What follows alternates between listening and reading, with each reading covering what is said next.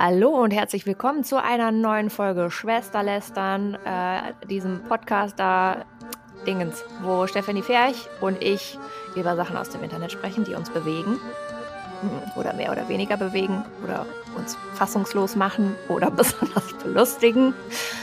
Ähm, in der heutigen Folge, Achtung, kleine Erinnerung, wir spoilern jetzt ein bisschen, sprechen wir über Max Eberl und seinen Abgang, über die neue Kampagne von Hugo Boss und über den, äh, ich möchte meinen, fantastischen, ja, geniösen Plan ähm, der NRW-Landeszentrale für politische Bildung für die kommende Landtagswahl. Nicht wahr, Stefanie Ferch? Nun zu Ihnen. nee, starten nicht mit mir. Starten wir, mit was starten wir eigentlich? Mit Max. Ich glaube, dass es sich gestern ereignet hat oder vorgestern, als Max Eberl nach 13 Jahren als Gladbach Sportdirektor ähm, seinen Job aufgegeben hat.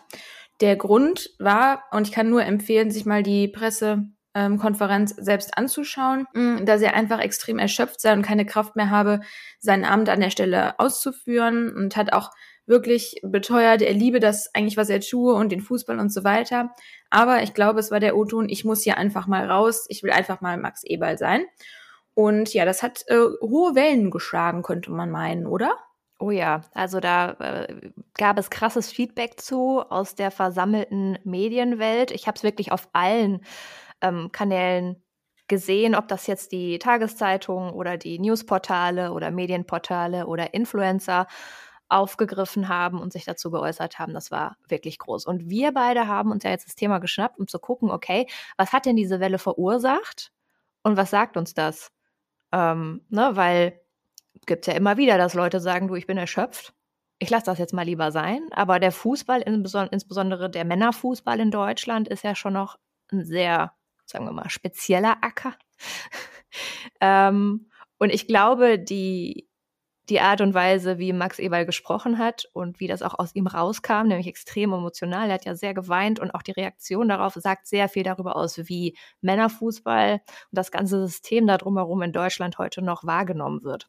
Dass ein solcher Anlass für solche Wellen sorgt. Ich finde auch nach sowas sind die Reaktionen häufig immer gleich, ne? Egal wer sich aus der Fußballbranche auf irgendeine Art und Weise, kann, man kann ja fast sagen, outet. Ich meine, er outet sich ja in dem Fall jetzt ja auch als erschöpft. Ne? Ich finde, das Wort ist auch immer häufig ein bisschen nur einseitig besetzt. Mhm. Mm, sind immer die Reaktionen gleich, ne? nämlich es wird, was ja auch erstmal schön ist, so eine massive Loyalität geäußert und dass alle das sehr toll finden, dass er auch so mutig an der Stelle ist.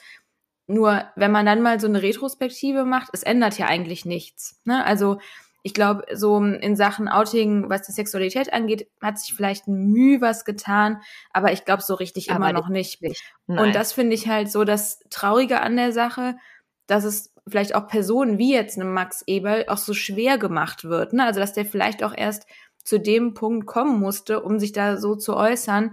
Das finde ich halt echt das Traurige und ich finde, das hat auch so ein oder macht so ein ganz schlechtes Bild auf die Fußballbranche, zumindest bei mir. Ich finde, es zeigt auch, was für ein abgefucktes Business Fußball eigentlich ja, ist. Weil komplett. wir sehen ja als Laien, und noch, ich habe ja noch gar keine Ahnung vom Fußball, ne? Wenn ich jetzt zum FC gehe, äh, sitze ich da und dann sage ich, welche Trikotfarbe haben wir und gegen wen spielen wir noch mal? Bist du froh, wenn du noch ein Kissen unterm Hintern hast, damit dir nicht zu kalt wird, ne? Richtig. Ja.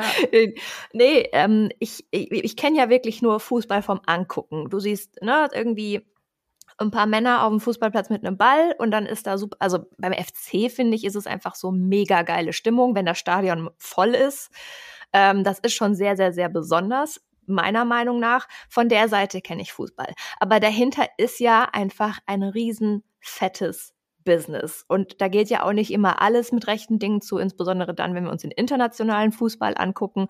Aber jetzt auf nationaler Ebene ist er aus meiner Sicht und aus von dem, was ich mitbekomme, ein Wahnsinnsdruck. Ja, und ich meine, jetzt war Max Eberl Sportdirektor. Guck dir mal die ganzen Trainer an, die da ausgetauscht werden und gechast werden, wenn die Mannschaft nicht performt. Das ist ja der äh, undankbarste äh, Job der Welt, kann man eigentlich so zusammenfassen, neben dem Schiedsrichter. Genau, und dann gibt's ja noch 80 Millionen andere Trainer in der Bundesrepublik. Das ist ja auch immer ganz schwierig, die es alle besser wissen. So, und ich finde, Max Eberl, der verkörpert sehr, sehr stark wie dieses System Fußball, also Business-System funktioniert, beziehungsweise was es mit einem macht. Wenn man mit Herz und Seele drin hängt, und das wurde ja sehr, sehr deutlich in der Pressekonferenz, dass er wirklich für den Sport brennt, aber das, das System und alles, was an Verantwortung damit einhergeht und äh, Schnelllebigkeit ihn kaputt macht. Und ähm, ich habe so den Eindruck, die Leute waren total überrascht. Also was, was war jetzt so daran so überraschend? Nee, ich glaube, es ging ihnen, sie waren weniger überrascht darüber vielleicht, dass er geht, sondern ich glaube, dass dann so eine Art von Reaktion, ne, halt auch eher überraschend ist, weil das halt sich sonst keiner traut. Ich finde auch immer, das ist fast schon eine Selbstoffenbarung zu sagen, boah, er ist super mutig. Weil was schwingt denn damit, dass du mutig bist, wenn du sagst, dass du nicht mehr kannst? Ne? Also, ja, oder dass es nicht selbstverständlich ist zu sagen, äh, also erstens zu weinen, vor ja. allen möglichen Leuten. Das kostet natürlich auch Überwindung. Also ist doch klar. Also ich, selbst ich tue mich schwer damit, vor anderen zu weinen, die mir nicht so wahnsinnig nahe stehen. Da verdrücke ja. ich mir lieber drei Tränen und beiß mir auf die Zunge. Ähm, aber dann auch noch vor so einem Publikum, vor Kameras, Pressevertretern, äh, sich so zu öffnen. Ich, ich, glaube, das erfordert an der Stelle nicht Mut. Das ist ja, mhm. Mut ist ja irgendwie auch so eine Bewusst. mehr oder weniger bewusste Entscheidung, ja. also etwas zu überwinden und es dennoch zu tun. Äh, sondern das zeigt, wie fertig der ist, dass ja. nichts mehr ihn hält, dass die Dämme alle brechen und äh, er, er, das nicht mehr unterdrücken kann. Ähm, und dann kommen wir aber ganz schnell zu dieser Diskussion, ach ja, Männer dürfen weinen. Also, nee, das also, meine ich. Das ist für mich so eine Diskussion, die kann ich schon gar nicht mehr hören. Nicht, weil ja. ich nicht finde, dass Männer nicht weinen dürfen, sondern äh, I'm sorry, wir haben 2022, jeder darf weinen. Ja, aber das ist so genau wie, ich bin irgendwie gestern, habe ich LinkedIn geöffnet und ich dachte mir es schon, dass das kommt. Dann schnappen sich so ein paar Hyopies so ein Thema und versuchen daraus so einen Post zu machen, ja, äh, mutige Männer und ich weiß nicht was, ich dachte mir so, boah, ey, ganz ehrlich, jetzt instrumentalisier doch nicht den Mann, ja, der irgendwie gerade sein Inneres nach außen gestülpt hat, für deine eigenen Zwecke, um irgendwie deutlich zu machen, was dein Artist-Management alles so leistet und warum du ja mutige Männer unterstützt. Ja, genau. genau. Oh. Genug von mir, nun zu dir. Was hältst du von mir? So ungefähr, genau. ne? So, so die Rhetorik ist das. Ja. Äh, nee, das finde ich natürlich auch völlig, äh, ja, es ist einfach unangemessen, das macht man nicht. Unangemessen, ja. Peinlich und unangemessen, muss man wirklich so sagen. Jetzt stelle ich eine Frage, die ich normalerweise überhaupt nicht leiden kann. Was wäre gewesen, wenn da jetzt eine Frau gesessen hätte? Mhm. Ich habe also wirklich, ich, äh, ne, wir, wir beide und ich glaube auch unsere Zuhörer und die, die uns kennen, die wissen, dass wir solche Unterhaltungen eigentlich nicht führen, weil uns, ja, aber bei einer Frau äh, Rhetorik, das geht uns ja beiden auf den Sack. Aber dennoch frage ich mich, was wäre passiert oder wie wären die Reaktionen gewesen, wenn das eine Frau gewesen wäre, mal abgesehen davon, dass eine Frau nie in die Position käme, in der er war im Männerfußball, oder vielleicht in 20 Jahren, I don't know. Wir haben ja auch jetzt weibliche Schiris. Ähm, aber was wäre dann gewesen? Boah, ich weiß es nicht. Ich glaube, dass zum Beispiel Frauen, das, oder anders, ich glaube, aus Frauen, für Frauen ist es aus anderen Beweggründen nochmal eine größere Hürde, ähm, sich so zu zeigen oder wäre es, weil die halt dann sofort wieder dieses, ach, klein Weibchen muss weinen, Stigmata ja. übergestülpt bekommen. Oder ne? sehr schnell, ja, also wenn du das nicht abkannst, dann würde ich mich ja, auch genau. gar nicht erst in den Posten, äh, auf den Posten bewerben oder in die Situation begeben. Das genau, muss einem ja finde, vorher klar sein. So ja, ungefähr. so haben halt, ähm, um zu diesem gerade von dir angesprochenen Thema so zu kommen, so haben halt irgendwie auch beide Geschlechter da ihr Päckchen zu tragen. Dem Mann wird halt immer gesagt, boah, jetzt hör mal auf zu flennen ne? Mach doch kein Mann. Und der Frau wird gesagt, ja, wenn du das nicht abkannst, äh, dann bist du ja falsch. So, ist halt beides scheiße. Es ist, halt beides einfach scheiße. beides scheiße. So. Ne? Deswegen, ich glaube, ähm, für den einen vielleicht ein bisschen anders scheiße als für den anderen, aber für beides ist blöd. Aber wir doof. können ja beide das Gefühl nachvollziehen, was Max Eberl da geäußert hat, ne? Dass oh, du yes. wirklich sagst, ich liebe es, aber ja. ich kann nicht mehr und ich kann in diesem Umfeld nicht mehr existieren, ich werde nicht glücklich und dann da rauszugehen. Und ich finde, diese Entscheidung zu treffen und sich von dem zu trennen, was man so liebt, für seine mentale Gesundheit oder auch seine physische Gesundheit, ist eine äh, krasse Entscheidung. Und ich bin sehr gespannt, in, ob und in welcher Form er in den Sport zurückkommt. Ja, das, das stimmt. Und ich glaube auch, und das finde ich auch an der Stelle, fühlt sich irgendwie jetzt natürlich auf die totale äh, Distanz gesund an, auch dann nicht zu sagen, ich wechsle den Verein, jetzt mal abseits davon, dass er ja eine super hohe Loyalität auch ähm, Borussia Mönchengladbach gegenüber hat, sondern zu sagen, ey, ich brauche Distanz von diesem Ganzen, ne? also von dem gesamten Konstrukt und von dem gesamten System dahinter, weil das ist ja zum Beispiel, was da glaube ich nicht dran, dass man, dass es dann hilft, von A nach B zu gehen und zu hoffen und zu denken, dass es besser wird. Ne? Also wenn, glaube ich, braucht es an der Stelle immer so eine ähm, Grunddistanz erstmal zu der Geschichte, um auch so das eine oder andere für sich zu klären, bevor man da wieder anfängt, erste Schritte reinzuwagen. Mhm. Genau. Und was ich auch noch sehr bemerkenswert fand, ist, dass er ganz explizit gesagt hat, es geht mir nicht um Vereinswechsel oder um meinen eigenen Wert in die Höhe zu treiben oder mit irgendwas zu kokettieren, sondern ich mache das jetzt einfach nicht mehr. Und ja. ich hatte, ich hatte so den Eindruck von den Reaktionen, damit hat, also, ne, dass die Leute sagen so, ja, er macht jetzt so ein bisschen. Ja, schon. ja, ja, genau. Und er macht jetzt so ein bisschen, aber eigentlich will er ja nur dies, das. Das ist ja ganz häufig im Fußball, dass man sagt, das machen ja auch viele Spieler zum Beispiel, ne, um ihren Wert in die Höhe zu treiben oder ja. Diskussionen anzuregen ähm, äh, vor, einem, vor einem Transfer, dass da nochmal so ein bisschen in die Dramakiste gegriffen wird. Aber ja, er hat wirklich, nicht anders übrigens, ne? Ja, das stimmt. Mhm. Na, und aber da fand ich es auch wirklich gut, dass er gesagt hat, nein, das, das, das und das ist es alles nicht. Ich möchte einfach nicht mehr. Ja, und auch so, hört auf, euch über mich das Maul zu zerreißen oder über euch Gedanken zu machen, die euch eigentlich gar nichts angehen. Ne, das fände ich, glaube ich, auch als, ähm, wenn ich mich jetzt in eine Person hineinversetze oder versuche, mich in sie hineinzuversetzen, die in der Öffentlichkeit steht, so anstrengend. Diese ständige Rumgezerre und Interpretieren von mhm. jedem Bums, was man macht boah, nee. Ja, was ja auch alles froh. unterstellt wird. Da sind wir doch froh, dass wir niemand no sind. Names sind. okay, von No Names zu ähm, ähm, oh, Two Names. Two Names. Äh, Hugo Boss. ich fand, das war gar nicht so schlecht. So, also, äh, Hugo Boss hat sich einen neuen CEO beschafft. Das ist der Daniel Grieder, der war vorher bei Tommy Hilfiger und hat bei Tommy Hilfiger schon äh, für viel Wirbel und Neues und Frisches gesorgt.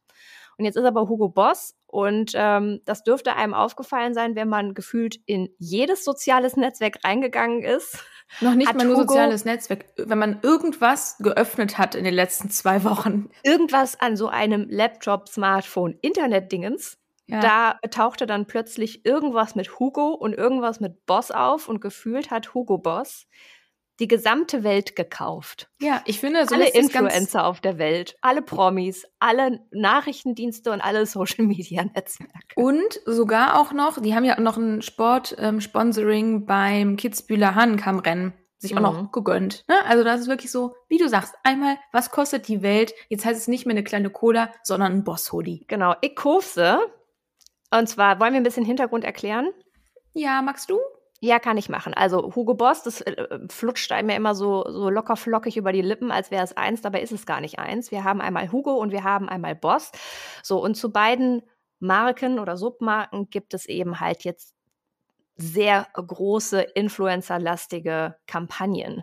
Ähm, ich kann ja mal kurz erklären, die Boss-Kampagne heißt Hashtag Be Your Own Boss und äh, ist wirklich mit 200 Influencern äh, ausgerollt über nicht nur Instagram, nein, wir gehen auch auf den asiatischen Markt, Weibo, Re und WeChat. Äh, WeChat.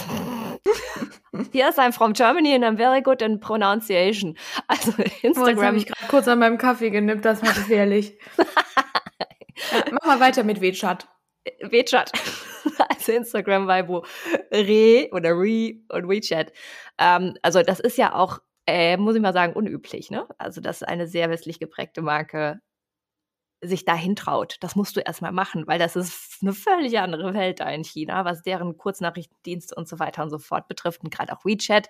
WeChat ist ja ein völlig eigenes Universum. Es ist ja nicht nur Nachrichtendienst äh, Kurznachrichtendienst, ups, bestimmt auch Nachrichtendienst, ähm, äh, sondern auch ein Bezahlsystem. Äh, und genau da wurde halt eben äh, diese Be Your Own Boss Kampagne gelauncht mit 200 riesengroßen Influencern aus Südkorea, aus äh, Amerika, also eine Kendall Jenner. Ich meine, die musste erstmal einkaufen, ja, Kendall An die Jenner. Die musste erstmal rankommen, ja. Die, äh, glaube ich, schreibst du mal nicht per DM bei Insta an. Hailey Bieber und hast du nicht gesehen. Auf TikTok sind mir auch schon mindestens drei TikToker unter die Nase gekommen. Ähm, die sich dazu äußern. Ähm, was war das nochmal? What does it mean to be your own boss? Äh, wo sie das dann irgendwie, ah, ja, also sagen wir mal, deep ist die Kampagne nicht.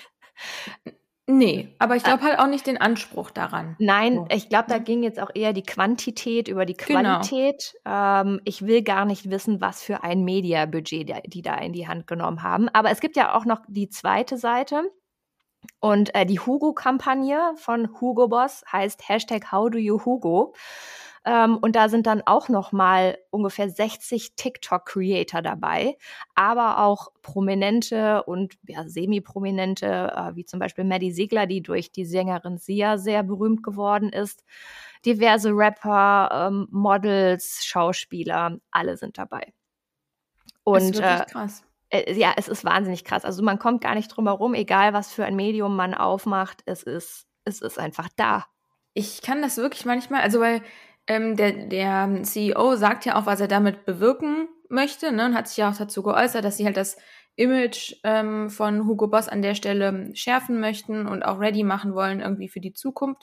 Insofern glaube ich auch smarter Job, da erstmal vielleicht auf einem relativ oberflächlichen Level einfach erstmal auf Awareness zu setzen und einfach alles an Reichweite einzukaufen, was nicht ja. nie nagelfest ist.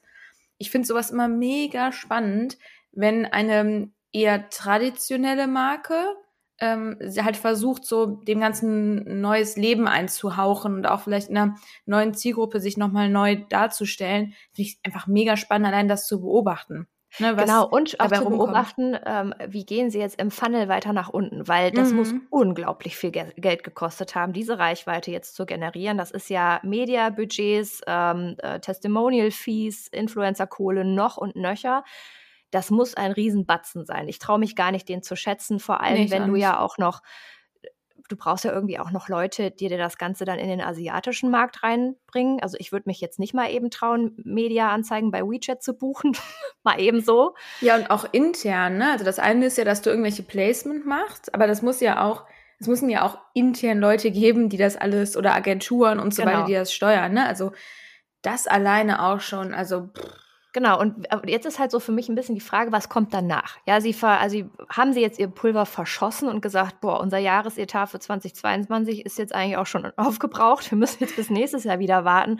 Oder, und das hoffe ich wirklich sehr für sie, aber man ist da bei manchen großen Marken äh, schnell überrascht, dass das dann doch nicht so weitergedacht ist.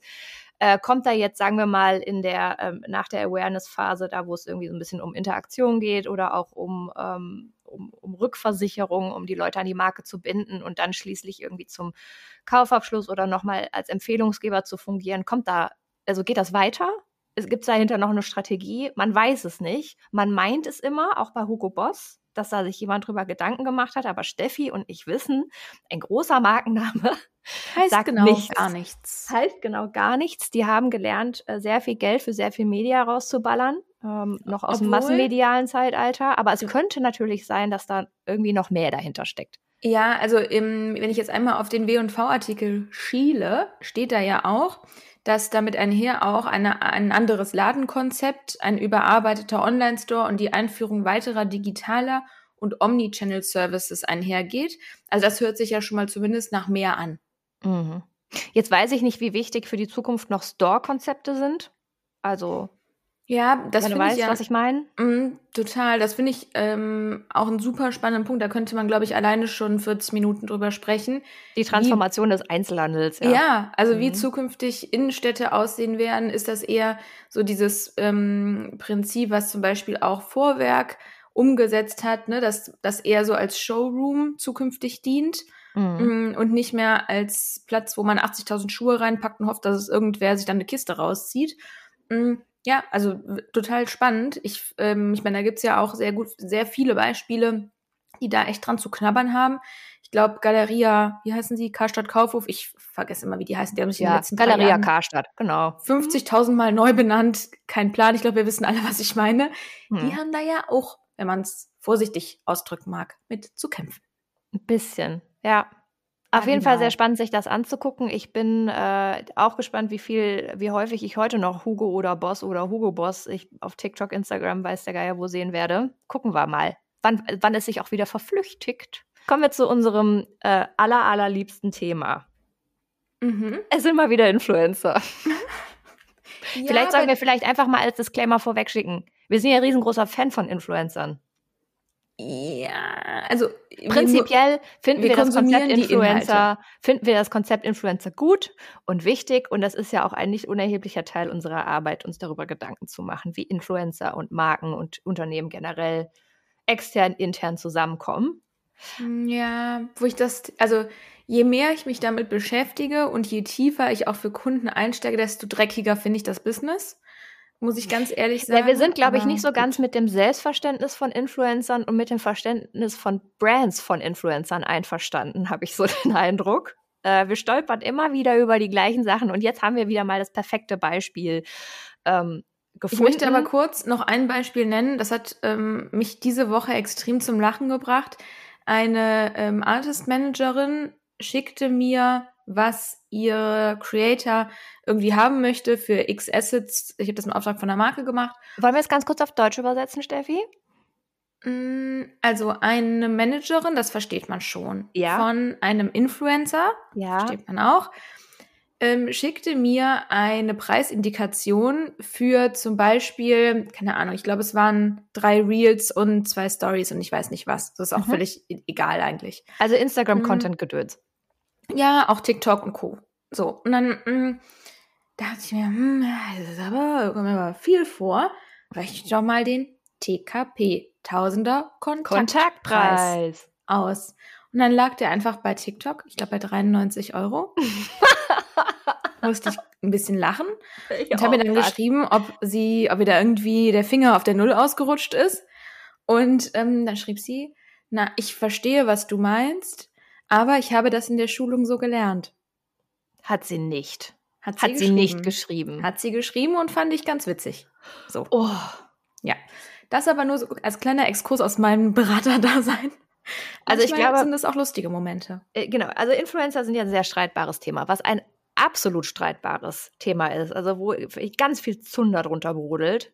Das ist die Kombination aus Influencern und Politik. Das ist also, da muss ich sagen, da, da hört es irgendwie auch auf. Da muss man ganz vorsichtig sein. Das sieht Nicht NRW ja anders, ne? Das sieht, das sieht, äh, genau, das sieht äh, die, was ist es nochmal, die Landeszentrale für politische Bildung in NRW ein ganz klein bisschen anders. Mhm.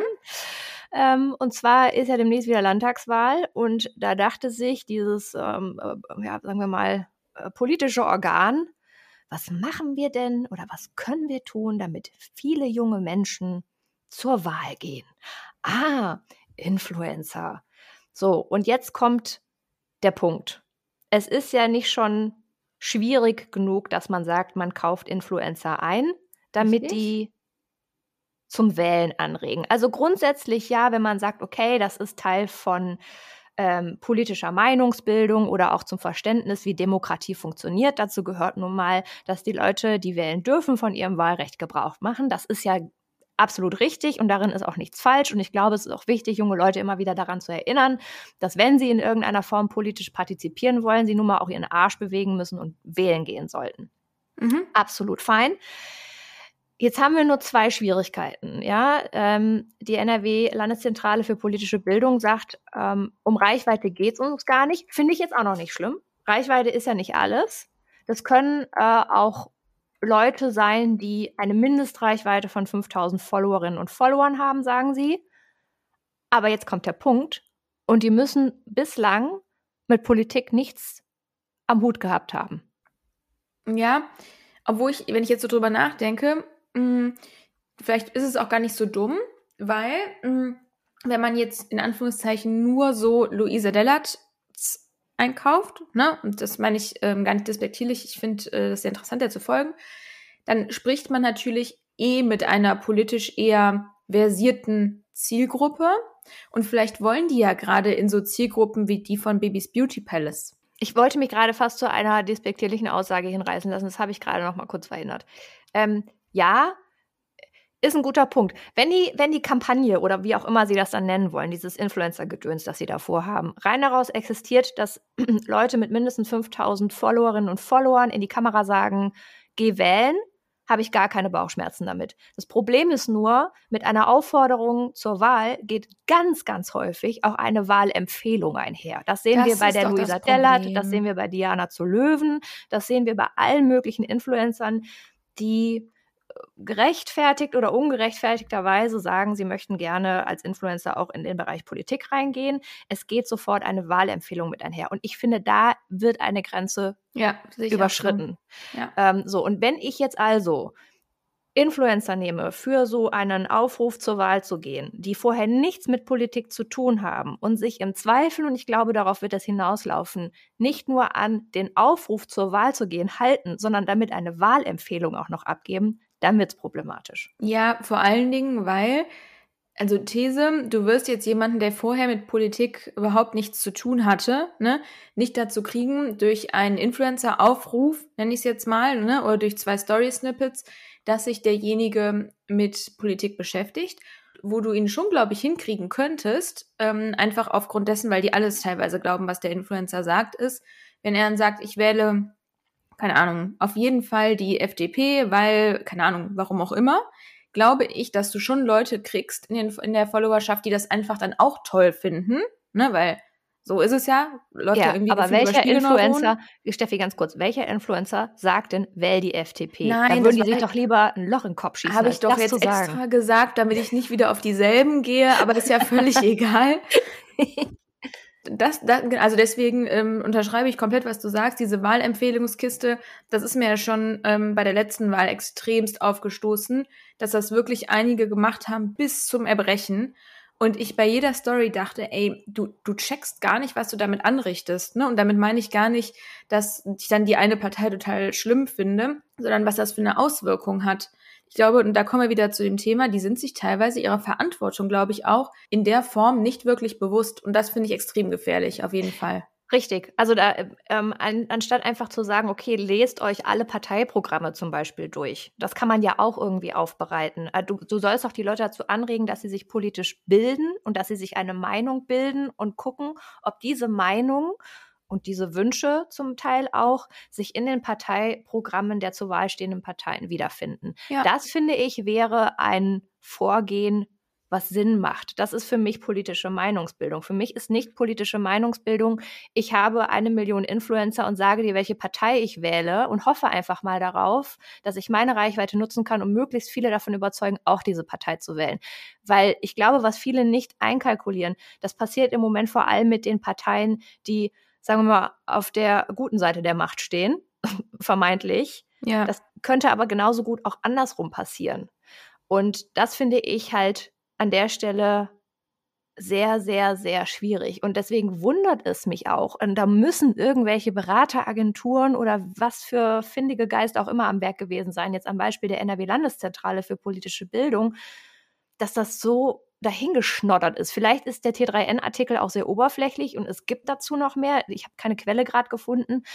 Ähm, aber es, äh, es, es verursacht mir einiges äh, Kopfzerbrechen. Ähm, da übrigens mal ein ganz schönes Beispiel. Die Influencerin Charlotte Weise, der es sich übrigens meiner Meinung nach an sich total lohnt zu folgen, ja. weil die sehr authentisch ist und sehr ehrlich und irgendwie, ja, mag ich. Auf jeden Fall mh, mm, hat die vor der, ähm, ich wollte gerade sagen, vor der Pandemie, boah, ich bin auch schon so verrückt, vor der Wahl, mh, mm, meiner Meinung nach komplette Wahlwerbung betrieben ähm, für die Partei Die Grünen und hat dafür, ähm, also die hat dafür nichts bekommen, ne, das war wirklich intrinsisch motiviert und hat dafür insofern total die Klatsche kassiert, als dass ihr, ich weiß nicht mehr wie viel, aber es war auf jeden Fall ein echt großer Teil der Followerschaft flöten gegangen ist. Jetzt ist natürlich die Frage, warum, weil sie setzt sich super ein für Nachhaltigkeit, grünes Leben und so weiter und so fort. Deswegen daran wird es nicht gelegen haben. Aber vielleicht ist es ja auch einfach, weil man nicht zu Instagram geht, weil man, wenn man politisch sich fortbilden möchte. Weißt du, was ich meine? Ja. Ja, so. oder es halt irgendwie so, man merkt ja auch, wenn Influencer sich nur mit Lifestyle-Themen auseinandersetzen und dann plötzlich eingekauft wurden für eine politische Kampagne ja. und dann kommt da so plötzlich so ein Post um die Ecke, so ähm, Produkt-Placement, äh, Bikini-Foto, äh, politische Werbung, Bikini-Foto, Produktplacement. Denkst du so, sag mal, Komplett, das ist bei ihr eigentlich noch nicht mal der Fall. Also nee. sie ist schon per se echt politisch, im weiteren Sinne vielleicht auch. Aber das fand ich schon krass, weil sie hat das auch sehr transparent gesagt, ne? Also dass sie das nicht ähm, Auftrag von irgendwem macht, sondern dass sie dadurch echt ähm, ja auch negative Konsequenzen irgendwie äh, zu spüren bekommt. Aber fand ich wirklich mal interessant, weil hätte ich bei ihr nicht gedacht, ich hätte gedacht, sie gewinnt dadurch eher. Und ja, also insofern. Ähm, Man muss dazu sagen, dass sie selber noch nicht mal in Deutschland lebt, ne? Also, nee, nee, genau. Sie, sie, sie lebt nicht in Deutschland.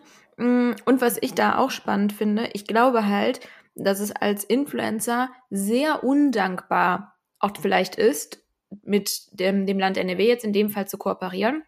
Jetzt mal abseits von Followern, du wirst halt negatives Feedback en masse bekommen. Von zu, hey, was äh, machst du hier Werbung für so einen Scheiß wie Politik, hin zu, ähm, boah, lass mich in Ruhe mit dem Scheiß, ich will wieder Lipgloss-Werbung sehen. Ähm, ne, also ich glaube, das, das Feedback wird ja alles andere als positiv ausfallen, könnte ich mir vorstellen. Es war ja bei der Impfkampagne nicht anders. Da hat sich ja irgendwann kein Influencer mehr getraut zu sagen, dass er geimpft ist. Richtig, absolut. Äh, ich finde das, also das alles hat ja auch irgendwie so ein bisschen seinen Ursprung äh, in Rezos Videos, die Zerstörung der CDU Teil 1 und 2. Ähm, der verkörpert ja so ein bisschen die Gattung des äh, Politfluencings, möchte ich mal nennen. Mhm. Ähm, und da sind ja auch ganz viele dann aufgesprungen, die gesagt haben, ey, okay, wenn der Rezo das so machen kann, Reichweiten stark, dann kann ich auch über Politik reden. Äh, ich finde, das ist ein sehr, sehr, sehr schwieriges Thema. Und gar nicht mal, weil ich Schiss habe, oder weil ich nicht mag, wenn Influencer ihre politische Haltung äußern, überhaupt nicht. Aber wenn damit eine ganz konkrete Einflussnahme und ein Aufruf einhergeht, dann verschwimmen für mich da zwei Welten, die äh, es ist einfach nicht ersichtlich für den jüngeren Follower zum Beispiel, ähm, okay, an welchem Punkt muss ich mich selber weiterbilden, ohne jetzt sagen zu wollen, dass sie das nicht, dass sie dumm sind. Das meine ich aber ja, gar ja, nicht. Nee, nee, verstehe ich. Sondern, äh, dass diese, das ist so ein fließender Übergang und das geht ja auch dann teilweise über Monate. Das ist ja wie eine Indoktrination. Ähm, ja. Ich, ich habe damit Bauchschmerzen. Ja. Irgendwie, irgendwie finde ich das ganz eigenartig. Aber ich vielleicht auch. bin ich auch einfach nur ein frustrierter, neidischer Millennial. Das wird sein, glaube ja. ich persönlich. Ähm, aber abseits dessen glaube ich auch, dass das Format auch wenn ich, wie gesagt, ich verstehe den Gedanken, dass die sagen, wir müssen ja irgendwie an diese Zielgruppe herankommen, ne, und der irgendwie auch deutlich machen, was denn eigentlich Demokratie heißt und warum das wichtig ist, ist ja grundsätzlich ein löblicher Gedanke. Und das habe ich ja schon ganz häufig gesagt, dass gefühlt es alternativlos ist, um an diese Zielgruppe heranzukommen, auf Influencer zuzugehen, ist auch mehr als traurig. Aber was ich halt auch daran so schwierig finde, mm, ich finde, wenn man so komplexe oder zumindest teils komplexe Themen bei, bei sowas wie Instagram spielt, das passt für mich auch allein schon daher nicht so richtig zusammen, weil Instagram ja ein sehr schnelllebiges und so, ich weiß, dieser Begriff ist nervig, aber so ein bisschen snackable unterwegs ist. Also immer sehr kurz und sehr knapp und nicht wirklich tiefgehende Informationen, sage ich jetzt mal. Ne? Deswegen finde ich es allein schon schwierig. Ne? Also klar, man kann auch einen Monolog in Instagram Stories halten, aber macht irgendwie auch, machen irgendwie auch wenige. Und vor allen Dingen ist es ja da auch nicht nachhaltig. Ich fände es ja viel interessanter, warum nicht viel mehr in zum Beispiel Podcasts gemacht wird. Weil das ist, glaube ich, ja mittlerweile auch jetzt nicht eine super alte Zielgruppe. Bestimmt nicht so jung wie jetzt bei TikTok, aber nichtsdestotrotz, auch bei Instagram. Aber das ist halt vor allen Dingen ein Format, was eine viel größere Tiefe in den Themen irgendwie möglich macht. Das hm. finde ich eigentlich toll. Ja, aber ja. Influencer, das ist immer so das Totschlagargument. Ne? Es ist irgendwie, äh, oh, uns fällt nichts anderes ein. Irgendwie ist alles andere auch zu kompliziert. Komm, das Influencer nehmen. Das ist dann, ich bin, ich bin gespannt, was dabei rauskommt. Am Ende des Tages ist es irgendwie äh, so ein Ding maximaler Triebsamkeit bei minimaler Wirksamkeit. Also ja, viel Geld ausgegeben so. für Media, ohne dass das irgendwas gebracht hat. Aber da steckst du ja nicht drin. Es gut wird gut, um jetzt einmal alle kölschen Floskeln rauszuhauen. Mir ist gerade irgendwie danach. Ich verstehe. Und damit das. wären wir für heute eigentlich auch schon durch. Ja, jetzt haben wir alles mal wieder durch den Kakao gezogen, was durch den Kakao gezogen werden konnte. Wir hoffen, es hat euch Spaß gemacht. Ja. Wenn nicht, auch nicht schlimm. Wenn nicht, dann einfach bitte den Mund halten. Und beim nächsten Mal wieder einschalten, wenn es heißt Schwesterlästern mit Stefanie Wilde und Viviane Ferch. Auf Wiedersehen. Oh, tschüss.